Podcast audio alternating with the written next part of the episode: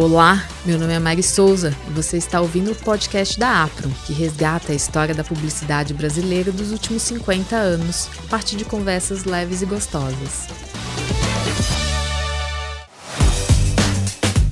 A década de 90 foi tão importante do ponto de vista de novos caminhos, linguagem, que nesse episódio continuamos a explorar o assunto. Vamos falar sobre o enorme volume de filmes que emocionam, contam histórias, mexem com os brasileiros. Lembramos que todos os filmes mencionados aqui nesse podcast têm links na descrição de cada episódio. E para discutir a criação com alma, convidamos Ana Carmen Longobardi, formada em artes plásticas em Nova York. Ela começou sua carreira em 1968 e nos anos 70 estagiou na DPZ. Depois disso, trabalhou na M. McCann, na MPM, também passou algum tempo nos Estados Unidos. Nos anos 80, mudou-se para o México e depois retornou ao Brasil. Trabalhou na Almap e, por fim, na Talent, onde ficou por 20 anos. Que legal ter você aqui com a gente, Ana Carmen. Seja muito bem-vinda. Muito obrigada. Eu que agradeço o convite. Vai ser muito legal a gente conversar sobre esse assunto que traz traz uma curiosidade muito grande, não só entre os publicitários, mas muita gente que gosta de,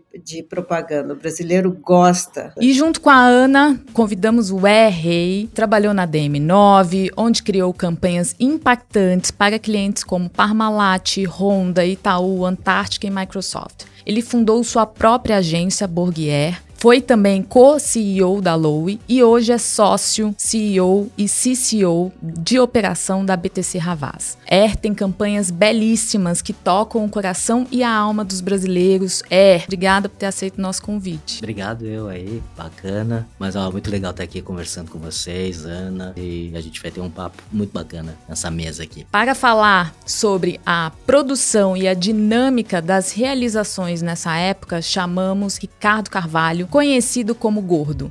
Gaúcho, ele migrou para São Paulo nos anos 90, onde desde então vem trabalhando em produtoras de publicidade como TVC, 5.6, Film Planet, Companhia Ilustrada, Academia de Filmes, Conspiração e Mixer. Gordo tem uma trajetória profissional marcada pela direção de atores, incluindo crianças e bebês. Obrigada, Gordo, por estar aqui com a gente. Obrigado, eu que agradeço estar aqui perto do Ed, da Ana e poder colaborar com essa nossa conversa. E a gente tem muita coisa para falar. Principalmente porque quando eu cheguei nos anos 90 foi um, uma década de transformação não só de criativa, como tecnológica muito grande. E para começar, eu quero saber como vocês ingressaram na publicidade. Ana Carmen, Ladies first. Eu comecei porque eu gostava de desenhar. Minha ideia era ser artista, artista plástica. Eu fiz a, a School of Visual Arts aqui em Nova York. Voltando para o Brasil, eu saía procurando realmente uma posição. Já tinha tido experiência na MPM, no Rio de Janeiro. E na volta, eu fui trabalhar na nova agência. Era uma agência é, praticamente com muitas contas assim governamentais. Era uma época de videotape, para vocês terem uma ideia. E eu falei não, vamos fazer filme direito. Foi muito bem. O Alex me chamou e fui trabalhar na UMAP e estava sendo fundada a Talent. E eu não conhecia o Júlio. Ele me convidou para começar a agência e eu gostei da proposta na época de fundar uma agência para não atender contas de governo, não atender contas de cigarro, nem bebidas alcoólicas. Foi uma, um, uma ousadia para a época que contas de cigarro e bebidas alcoólicas eram contas com muito dinheiro. E eu era tudo. Eu era diretora de arte, tráfico, é, diretora de rádio e TV. Arriscamos e deu tudo certo. E foi assim que a gente foi, passo a passo, conquistando o mercado. Super corajoso. Gordo, quando que você veio para São Paulo e conta um pouquinho como que foi esse seu início também? Eu iniciei na antigamente TV Gaúcha, hoje é RBS TV, que é a Globo de Porto Alegre, né? E eu comecei como editor de VT, depois virei diretor de TV, que é uma das coisas que eu mais gostava de fazer, que mais gostaria de fazer de novo, que eu desenhava também, Ana, foi uma coisa que me ajudou muito no começo. E aí surgiu em Porto Alegre o primeiro pen system do Brasil. Dali eu comecei a fazer a programação visual, aberturas, vinhetas. E aí uma produtora me convidou, vem cá, tu não quer dirigir aqui? Eu comecei na pós-produção, comecei a depois do pen system a dominar todas as, as os recursos de pós-produção que eram limitadíssimos na época. E o Dorian Taterco, o Dodi, estava com uma campanha de Brahma, número um, né? E ele queria uma solução, que antigamente a garrafa vinha e fazia assim, ó, nas pessoas, né? Ele falou, não, não quero, eu quero que ó, ela apareça na mão. E aí quem é que faz? Aí o pessoal lá falou, hoje tem lá em Porto Alegre um cara que ele resolve isso aí. Aí me mandaram para cá, eu apavorado. Caí no lugar que era mais, que era The Best em São Paulo. E aí foi fazer o filme, simplesmente César Charlone fotografando e o Dodi dirigindo. E aí, antigamente era tudo analógico, todas as máscaras que tinham era wipes com soft e umas coisas que eu inventei que era máscara de papel. E, a, e aí a garrafa tinha que aparecer. E o César não queria, não quis abrir mão da fumaça no set. Eu falei, não, pelo amor de Deus. Não e foi com fumaça e tudo. No fim deu certo, eu comecei a minha carreira de diretor em Porto Alegre, mas quando, quando eu cheguei aqui, dedicar com a TVC, com o Dodi, e aí tudo mudou. Ali foi a minha universidade.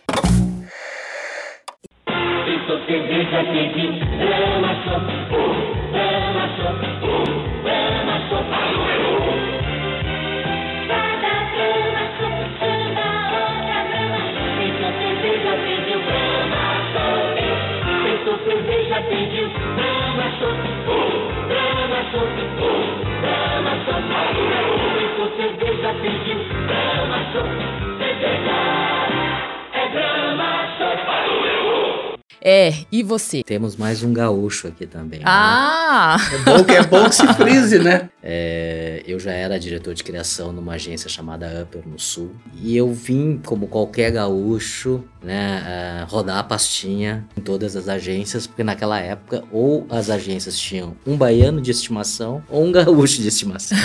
né? Então era a forma de bater né, e mostrar e apresentar o portfólio nas agências. E eu não conhecia ninguém na DM9. Por indicação eu consegui uma, um horário com o Lolo, não sei se todo mundo sim, lembra do Lolo, sim, né? O Lolo, ilustrador, diretor de arte. E o Lolo recebeu a minha pasta, olhou, achou muito legal. O Lolo, pô, que legal essa pasta. Deixa a pasta aqui comigo que eu vou apresentar pro Nizam. E isso foi numa sexta-feira, a gente vai trabalhar no final de semana. E vem amanhã e, e pega a pasta. Tá bom. Aí eu volto no dia seguinte para pegar a pasta, para ir embora, para voltar para Porto Alegre. E o Lolo veio com a minha pasta e, e falou assim: Olha, infelizmente não consegui mostrar pro Nizam, mas eu falei do seu trabalho para ele. Que legal, ah, obrigado. Pô, já tava feliz, né? Eis que, de repente, entra o Nizam na agência. E a primeira coisa, ele olha para mim e pro Lolo e ele fala assim: Que porra é essa, né? E aí o Lolo, pô, lembra do menino que eu te falei, da pasta, que eu achei muito legal? Da pasta. Ele puxou um banquinho, pegou a minha pasta e folhou. E folhou como se estivesse folhando uma revista Veja, assim. Aí quando ele começou a folhear, eu falei assim, putz, não gostou de nada, né? Não parou em nenhum anúncio. Falou. Terminou a pasta, fechou a pasta e falou, pode começar na segunda. Isso foi em 94, na década de 90, era o comecinho da DM9, né? E a gente estava formando, uma, vamos dizer assim, uma nova equipe. Eu entrei como, eu era diretor de criação no Sul, tá? E entrei na DM9 como assistente de direção de arte. E dali foi muitas coisas aconteceram, muitas campanhas memoráveis, muitas oportunidades, e foi a agência que eu construí, vamos dizer assim, a minha carreira, tudo que eu aprendi, o, o certo e o errado, eu, eu, eu, eu tirei muito dali.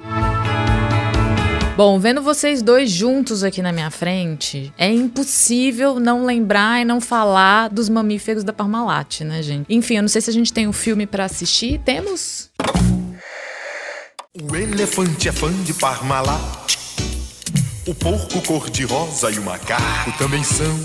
O panda e a vaquinha só querem Parmalat. Assim como a foquinha, o ursinho e o leão. O gato mia o cachorrinho late, o rinoceronte só quer leite Parmalat. Mantém o seu filhote forte, vamos lá! Trate seus bichinhos com amor e Parmalat.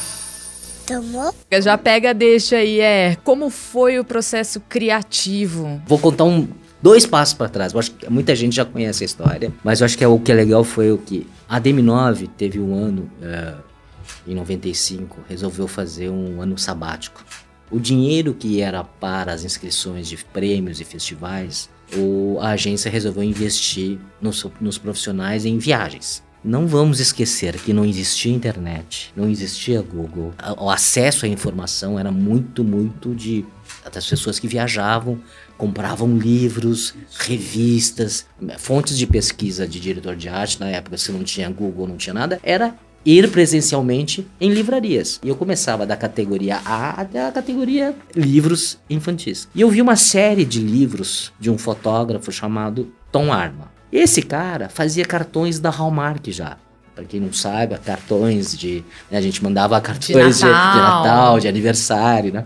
E esse cara tinha uma série de livros com bebês fantasiados, mas fantasiados de tudo. Fui atrás do fotógrafo, conversei com ele, falou de processo de trabalho e ele deixou eu, eu, eu trazer para o Brasil alguns cromos de referência. Eu voltando para o Brasil, até que chegou um briefing da Parmalat, né, para fazer uma campanha de leite integral. E eu coloquei uma caixinha de leite na mão desses filhotes, mas não tinha título ainda. Para quem trabalhou na DM9 sabe exatamente como funciona. As coisas que você quer que o Nisa veja, né, você vira de cabeça para baixo, para ele não ver, ah. porque ele vai mexer e vai, né? E as coisas que você queria que deletasse, ele deixava de um outro jeito. E eu tava sempre cedo ali na agência. E aí ele mexendo nas coisas, olhando, e aí eu viu na mesa esses layouts de crianças uh, fantasiados com uma caixinha de leite integral na mão. Quando ele viu aquilo ali, ele falou assim: porque nós somos mamíferos. Foi assim. E foi daí que nasceu a campanha dos mamíferos, né? E a campanha nasceu da mídia impressa. E aí virou, tipo, figurinhas do, do, dos mamíferos em todas as revistas né, da editora Abril. Isso começou a ter um, um, um, vamos dizer assim, um sucesso, né? Uma comoção. E aí a gente fez o primeiro filme. Aí quando a gente fez o primeiro filme, né? Com a presença aqui do Gordo, e aí o negócio estourou. E Gordo, conta um pouco pra gente como chegou, né, o casting das crianças, que eu imagino que deve ter sido um ponto chave dessa campanha e também a questão da fotografia, né, com aquele fundo branco. Imagino que deve ter sido uma treta também para fotografar aquilo ali. E a música, e a música, e a música, e a música, né? Isso, é muito importante. Primeiro, é bom que se diga que o filme chegou para TVC, né? E como na época eu já estava lá seis anos, eu tinha feito muito filme de Nestlé e fiz muito McDonald's, muita criança, muita criança. O Dr. falou, o Gordo, esse filme é, é para ti. Aí eu recebi as referências a, e a campanha gráfica que já estava rolando, né? Eu digo, coisa linda, o que, que eu vou fazer aqui? Aí escutei o jingle que a MCR, o Campanelli, Mineiro fizeram, genial. Eu disse, ah, Agora minha resposta aqui é dar alma para esse filme, né? A alma. Que o Ed tá falando das referências que eram livros, isso a TVC era riquíssimo, tinha muito. Eu fui, fui atrás, fui atrás, fui atrás de coisa branca, porque era leite, né? E achei um artista que fazia, que hoje muitos fazem, que era layers de papel assim, sabe? Ah, tudo branco, aí a gente conversou falou, é isso. E aí branqueamos o filme Leite. Só que as fantasias, a, a, agora falando de fotografia, elas eram muito quentes, né? E antigamente, todos os refletores, o material de fotografia era quente, esquentava. Aí o Júnior, que é um grande fotógrafo, ele, ele criou Uh, pegou lâmpadas fluorescentes, fez dois painéis com fluorescência, não existia luz fria, né? E fizemos um casting insano. Primeira coisa que eu acho que foi um diferencial nesse, no nosso casting é que normalmente chegam as crianças, é, chega os riquinhos lá, os pobrinhos, e tu, e tu vai te confundindo. Eu digo, todo mundo de camiseta branca, Eric, todo mundo. E conseguimos um casting muito legal. E aí eu não sei, eu sempre tive essa facilidade de, de lidar com as crianças até hoje, né? Tanto que hoje eu tenho, eu tenho minha oficina com a criançada para conviver mais com elas. Foi lindo, mas foi quase um milagre, porque eles, eles são tão pequenos que eles, eu, tudo que eles faziam era mínimo. Isso que foi a graça do filme, não tinha nada escandaloso. E aí aconteceu o Tomô. Eu queria que o gambazinho desse de bebê para o, o gatinho, né? Aí eu falei, dá, dá para ele. E aí ela, para convencer, ela falava coisas que eu não sabia o que ela estava falando. Que o menino parece que não, não tomava leite. Não, não. tomava. O, o gambazinho aí, não tomava leite. É, e aí, ela, aí ela queria dar para ele. Toma aí, experimenta, pai, é gostoso. Ficava falando. E eu montando, eu digo, o que, que essa criança tá falando aqui, tia? Aí chamamos ela. Digo, vai falando aí. Gostou? Fala, ela falou um monte de coisa. Aí o Tomou encaixou. Aí eu levei pra DM9, meio, né? Medo, assim. Né? Do Tomou. É, é, não, porque isso era, nem esse, de mexer no rolê, que tava tão fechadinho. Eu mostrei, a opinião do Nizam, do Erce, é o seguinte, cara. A gente não quer ter razão, a gente quer ter sucesso. Isso aí vai pro ar. Foi exatamente isso que aconteceu. Continuidade da campanha foi exatamente uh, a promoção de pelúcias. Bom, resumindo, foi uma promoção que era para ficar seis meses, ficou dois anos. É, o volume de trocas de pelúcias chegou na casa dos 15 milhões de pelúcias. Transformou o negócio da, da Parmalat, uma fábrica de leites, em uma empresa de licenciamento, praticamente. Ou seja, né, a publicidade continua e vai ser para sempre né, relevante, eu acho que nesse mercado. Não tem jeito, é um, uma boa ideia, vende, viraliza, enfim, e o Tomou, acho que hoje viraria um meme maravilhoso, né? Bom, Outro comercial que marcou essa década, né, com alma, não tem comparação, criado pela Ana Carmen, que ficou no ar de 91 a 2000. Viu? Aí a freguesa se interessou por uma lavadora e pediu minha opinião. Eu dei. Falei, madama, não é assim uma Brastemp, né? Mas tem gente que compra. Daí ela quis mais detalhe, perguntou. Eu tô aqui para isso, eu dei. Falei, madama, não é assim uma Brastemp, né? Mas tem gente que compra. Ela falou, como assim, coisa e tal? Eu falei, santo Deus, quero dizer que não é assim uma Brastemp, né? Mas tem gente que sai de casa, vem aqui e compra. Eu fui o mais honesto possível. Dinheiro da pessoa. Brastemp, não tem comparação. Ana Carmen, conta pra gente como foi a criação dessa campanha. A campanha foi criação do, que eu acho que deveria também estar aqui, que seria ótimo, outro gaúcho, né, Mariana? Que é o Ricardo Freire. Hoje em dia ele é um sucesso, tem os podcasts dele, está na televisão. Acho que vocês devem saber, Mariana, é o que tem o Viagem na Viagem, o blog que eu adoro ele. Eu adoro ele também. A Brastemp naquelas alturas era tida assim a líder de mercado na época e não tinha comparação. Zorric muito sabiamente usou isso que saía na pesquisa do próprio consumidor, dos não dos, dos entrevistados, que era assim, ah, eu tenho, mas não é assim uma Brastemp. E ele incorporou isso na campanha. O que ocorreu é que quando eu fui apresentar para o cliente, eu falei, olha, eu, nós estamos super satisfeitos com o que foi criado, tenho certeza que ela vai ser um sucesso, mas a gente não tinha o formato. Eu não estava satisfeita, não queria gente falando na, na cozinha, falando na, na área de serviço. E eu estava no sábado assistindo quando é Harry Meets Sally, um filme, e dentro da narrativa do filme havia uma interferência de depoimentos de casais que tinham tido uh, uma história de amor entre eles. E eram casais sentados no sofá e falando. Pode ficar legal, pessoas prestando depoimentos sentados num, numa poltrona. Daí eu cheguei na segunda-feira, falei com o Fernando Meirelles, que eu também tenho que dizer que é o grande realizador de toda a espontaneidade desses comerciais. Ele estava começando, Fernando. Ele tinha mais experiência na televisão, na, na TV Cultura. Falei, olha, tem esse formato, dá uma olhada. Se você achar que é bacana, eu acho que eu, é por aí. Ele adorou a ideia. E assim foram feitos os, os depoimentos, e teve um sucesso tremendo pela naturalidade. E a gente arriscou tanto que, que foi feito um filme para cinema, sem o, apresentar o roteiro para o cliente. Corremos o risco, não só aprovou, como foi parar no cinema. O comercial de, de sei lá quantos, três minutos, quatro minutos, que até então era pouco possível fazer na, ah, você veio, né? Veio ver esse filme. Bom, já, já entrou, já pagou o ingresso, agora fica.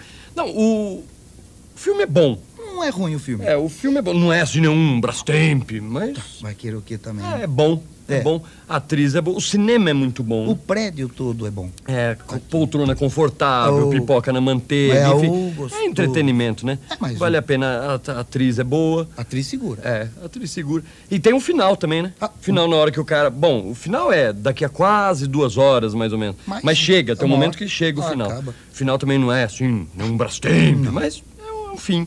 Também é mais agora, um filme na vida da pessoa. agora que veio, né? Ah, fica aí. Veio já vê, né? Quantos queriam vir não, não deu? Hum, hum. É tudo, tudo na vida é experiência. Ah, deixa assim. Vale né? a pena. Divirtam-se.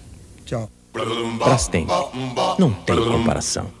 E foi um sucesso incrível e foram mais de cento e tantos comerciais criados e que hoje, até hoje, se fala, é um jargão, que não é assim um Brastemp, todo mundo usa, né, falar. Mas enfim, foi muito bom. E vale lembrar, olha, a realização não só do pessoal da equipe, da Talent, mas também o grande apoio de todos da produtora e o Fernando Meirelles, o Tonico Melo, que também fez vários comerciais, continuou fazendo. Eu sempre gostei de trabalhar com gente assim que vai atrás da naturalidade, tem, se empenha em, em ter os melhores uh, castings, independente de ser atores ou não, gente como a gente, então, são, são realmente profissionais que, que a gente não pode deixar de mencionar, que acrescentou tudo, é um trabalho completo. Com certeza, é de fato um trabalho colaborativo, né? Esse nosso ofício. Bom, 20 anos depois, trazer para o ar uma campanha tão emblemática como foi Mamíferos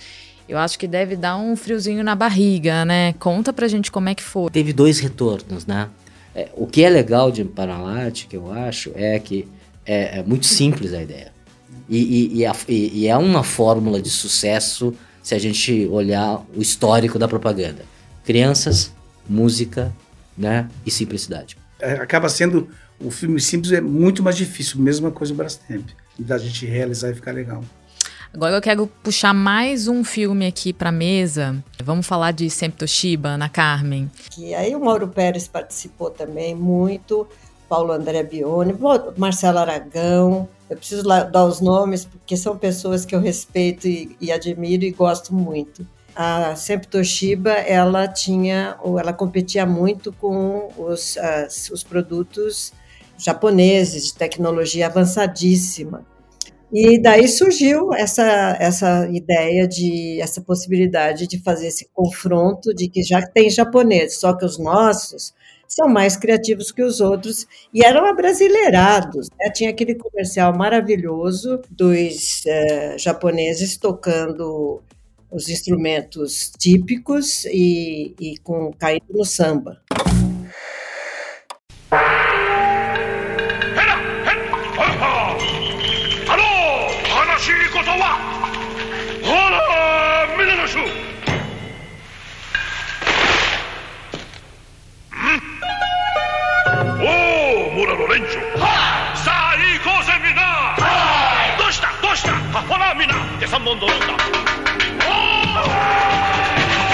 Sempre Toshiba, os nossos japoneses são mais criativos que os japoneses dos outros.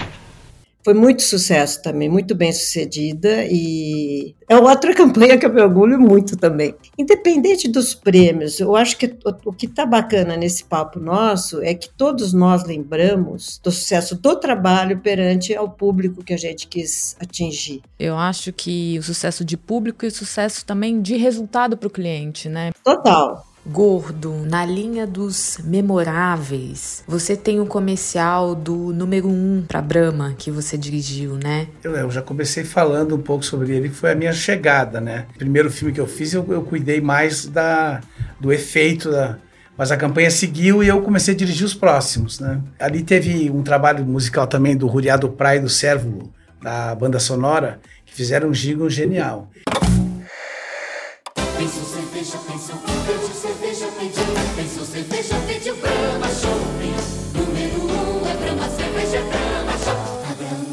Shopping, chame outra Brahma Shopping. Peça pedir, número um, peça pedir, peça outra Brahma Shopping. Pensou cerveja, Shopping. Uh, Brahma Shopping, uh, Brahma Shopping. A número um, pensou cerveja, pediu Brahma Shopping. Peça pedir, peça outra cerveja é Brahma Shopping. A número um. E ali, meu, ali era casting, casting trilha, como a Ana falou. O, era o primor de casting que tinha naquela produtora, já tinha uma trilha genial e gente mandou bala. Aí entra meu lado montador também, que é uma coisa que nesse filme fez diferença e é uma coisa que eu adoro fazer. E aí eu queria pegar um gancho para falar desse assunto. Quando eu saí de Porto Alegre do videotape, eu tinha uma realidade de montagem, um modelo analógico, linear, e caí em São Paulo e dei de cara com um negócio chamado Moviola. Que ela é não linear. Tu pega uma cena que tá aqui, coloca ela aqui, tira essa daqui, põe ela aqui. E eu de que isso? Porque eu tava editando em videotape, se eu errava aqui, se eu mudava de ideia, começava de novo. Todo mundo sabe o que é Moviola, gordo? Não.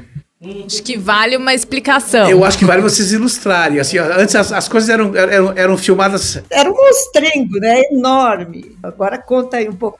Mas, mas tinha a magia, né? A gente a, tinha uma importância maior aquilo, né? Porque é o seguinte, a gente filmava em película, né? E o que a gente recebia para montar era o copião. Não era a cor do filme, era uma cor básica, qualquer uma. Depois ia ser submetida à correção de cor, também era um processo químico de laboratório. É, assim, dois rolos, um, um, um, negócio que tinha uma gilete, um estilete, que simplesmente cortava o copião e tu tirava o pedaço, que eram vários fotogramas, que era da cena, né?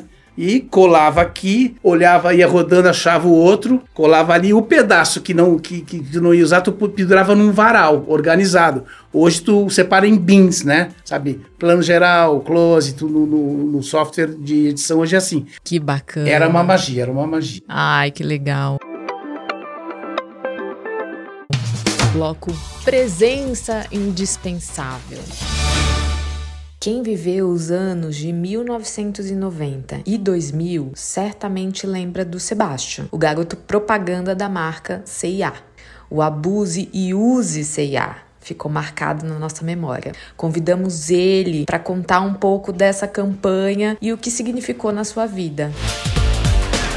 Sebastian, ele é ator, cantor, bailarino e empresário. Muitíssimo obrigado. Eu fico honrado em poder ampliar esse universo da comunicação. Então, vamos ouvir um áudio da publicidade Abuse e Use com o Sebastian antes da gente começar o nosso papo.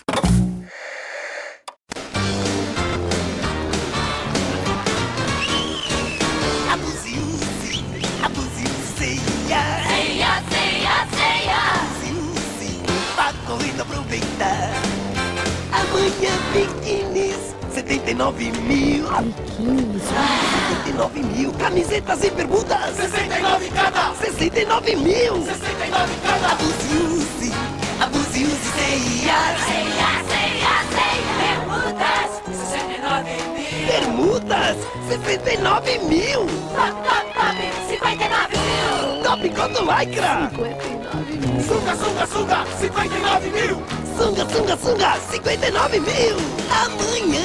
E na CIA o preço é o mesmo, em cheque, dinheiro ou cartão. Abuse, use, abuse, use, CIA. CIA, CIA, CIA. Abuse, use, vá correndo, aproveita. Você deu risada, deve ter vindo várias memórias desse comercial, certo? É, Conta aí pra gente um a pouquinho. A primeira memória é que quando eu estava chegando à praia para poder fazer essa filmagem, tinha esse balão que vocês viram ali. E falei, puxa, vou viajar no balão dentro do cesto. O Ralph Benner, que é o diretor de marketing e diretor da empresa, ele falou assim: Sebastião, entra aqui, aqui no balão, aqui no balão, amarra sua mão e tal. E quem estava no cesto era o César Charlone. Aí eu amarrei e esse balão subiu. E quando ele subiu, a praia começou a reduzir o seu tamanho. E eu falei, nossa. Eu acho que. Ou seja, quase um drone. Só que eu fui embora. Foi mais de 30, 40, 50 metros para cima, distante da praia. Então foi uma experiência atípica. Que legal. Bom, ali quando você começou, a gente tinha um outro cenário do momento que a gente vive hoje. Acho que não sei se para você é claro que muita gente se espelhou em você. Em 1979, eu falei, mãe, a primeira empresa que se conectar comigo, ela será a maior e a mais relevante do Brasil, da América Latina, que do mundo. Mamãe sorria, falou, ah, lá vem ele com a filosofança. Você quer dizer filosofança? Não. Filosofia de criança. Uau! então, por ter sido um filho jovem, é, o raspa do tacho, eu digo para você que eu tive os meus irmãos e meus é, pais como referência do que poderia ser algo que eu julguei ser melhor. Não é a tonalidade da minha pele, não é o balé que eu fazia, não é ou o que quer que seja, ou o dinheiro que eu pouco tinha, que ia definir a minha trajetória no universo em que eu estava. E sendo negro, eu falei, puxa vida, que bom, que benção. Eu me tornei assim uma pessoa com características de swing, de visão, de criatividade, e que poderiam, e como pôde, me trazer a uma condição de protagonista dos meus sonhos. É isso.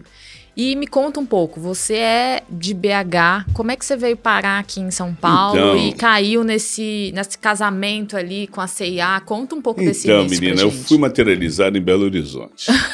Tinha umas naves sobrevoando, então eu desci e me deixaram por ali. Eu sou resultado de toda essa filosofança. como dizia a mamãe. Adorei essa palavra. Filosofança. Como é que eu cheguei nesse, nesse universo da campanha publicitária? O, o Udi Gebara, Ralph Bender, é, Valdir, tinham uma ideia, que era pegar a música do Cap Calloway. Hale, hale, hale, ho, uma transformação dela para o slogan Abuse, use, né? E quando eu recebi a trilha sonora, eu construí o personagem com base em toda a influência que eu recebi na minha idade, terra idade. E daí surgiu esse personagem de olhos arregalados, movimentos largos e tudo mais. E aí então, minha filha, aconteceu grande momento de presença desse negrão que vos fala na mídia nacional. É, mas eu queria perguntar para você dos comerciais ali que você fez na década de 90, se tem algum que você lembra com mais carinho? Todos foram incríveis, mas eu posso destacar o primeiro. O primeiro, José Posse Neto, foi um maestro. Quando as pessoas não sabiam quem eu era, ele chegou, com, foi no teatro Dias Gomes, desmontaram todo o teatro, criaram um ambiente de show e, o, e, o, e a cortina fechada e tal. Então, quando essa cortina abrir, todos vocês vão estar em estado de êxtase. E aí começou. Pam pam pam pam pam pam pam pam pam pararam, pa pa pa pa e a cortina foi abrindo tarara, e eu fui entrando.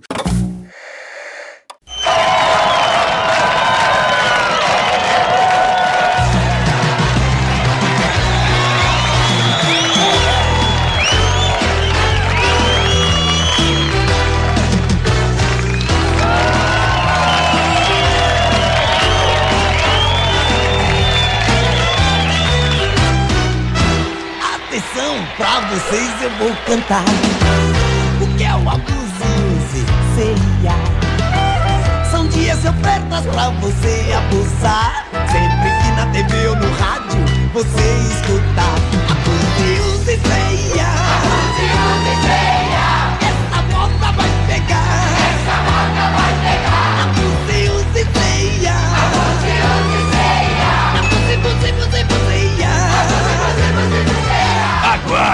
Dia 9 de abril estreiam as melhores ofertas. No primeiro, abuse e use. É isso aí, você não perde por esperar. O ano todo vai ter oferta ceia. No abuse e use vai ser fácil comprar. O difícil vai ser, quero ver você me acompanhar. Abuse e use ceia.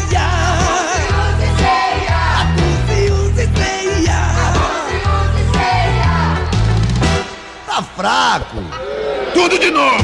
Abuse, use ceia. Abuse, use ceia.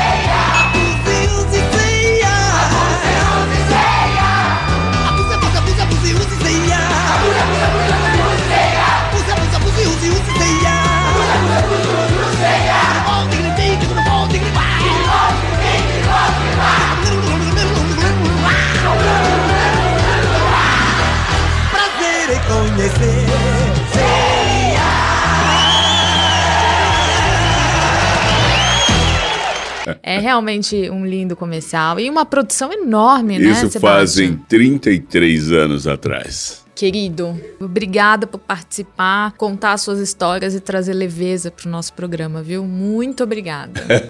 Eu que agradeço.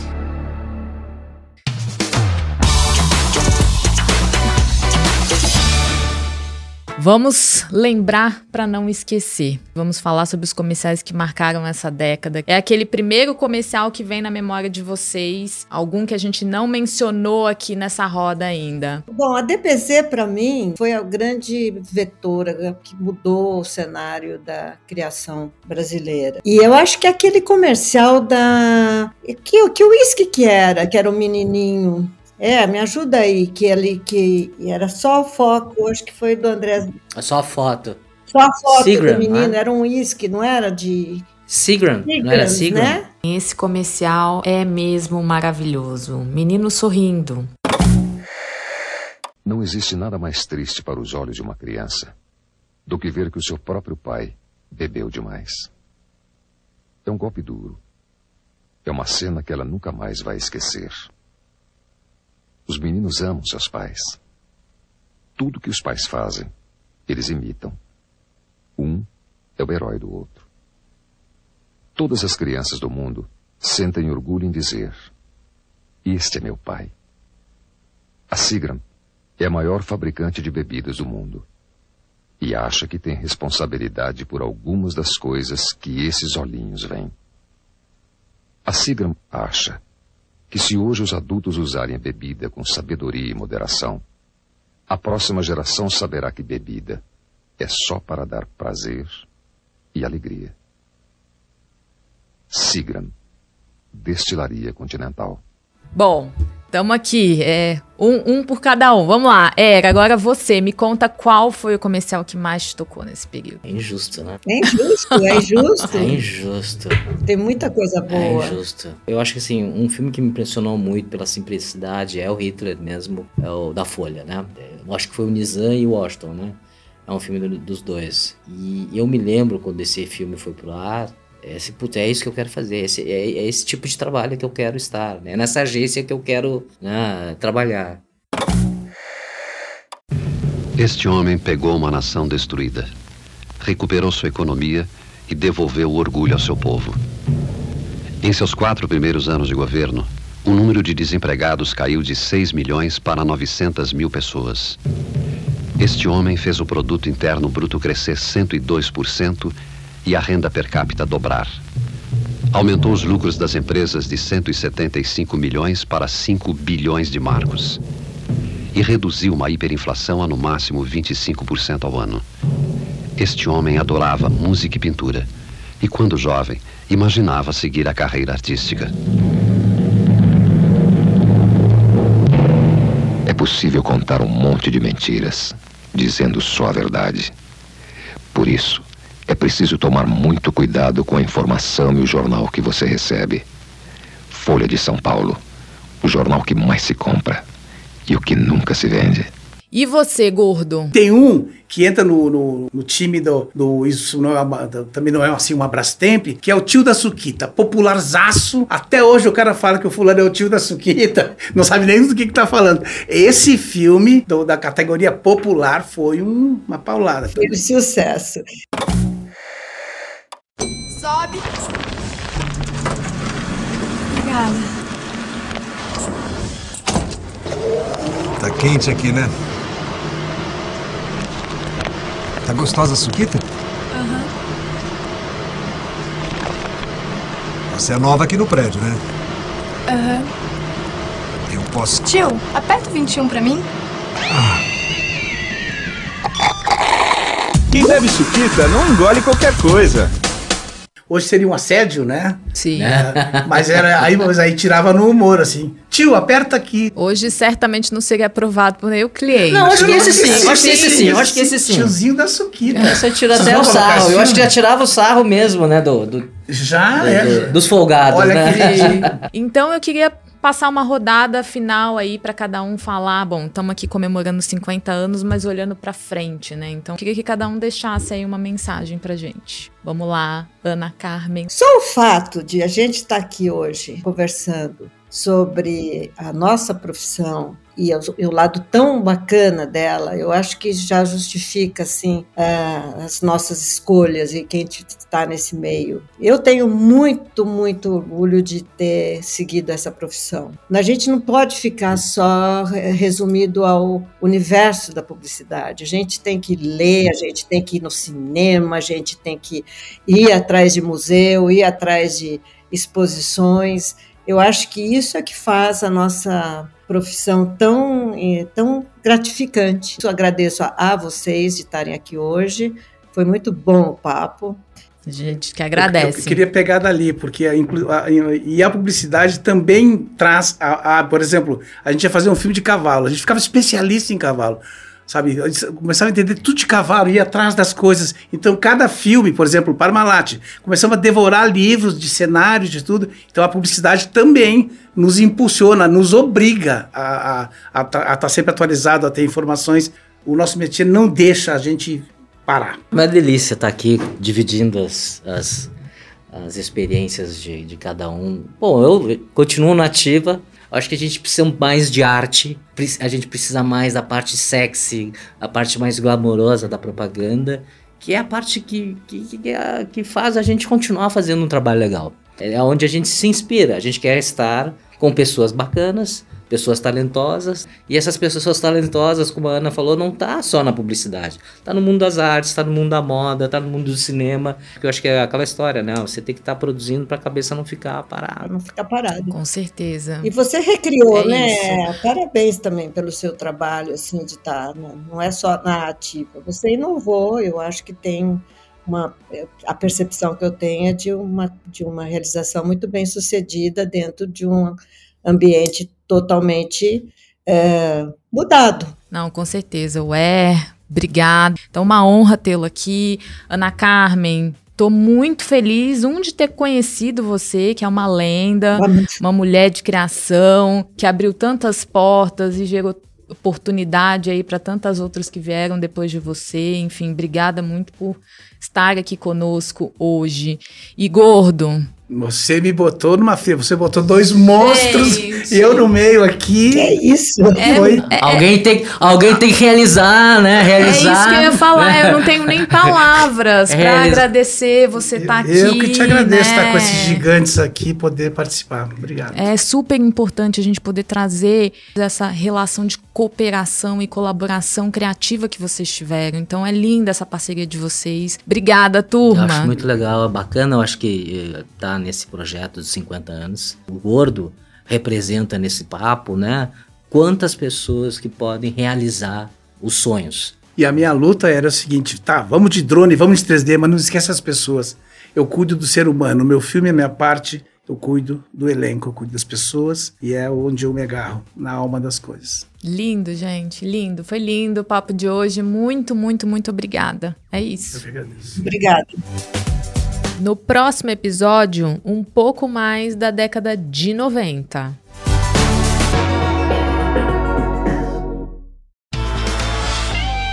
Siga o podcast da Apro na sua plataforma favorita e não esqueça de compartilhar a história da publicidade brasileira.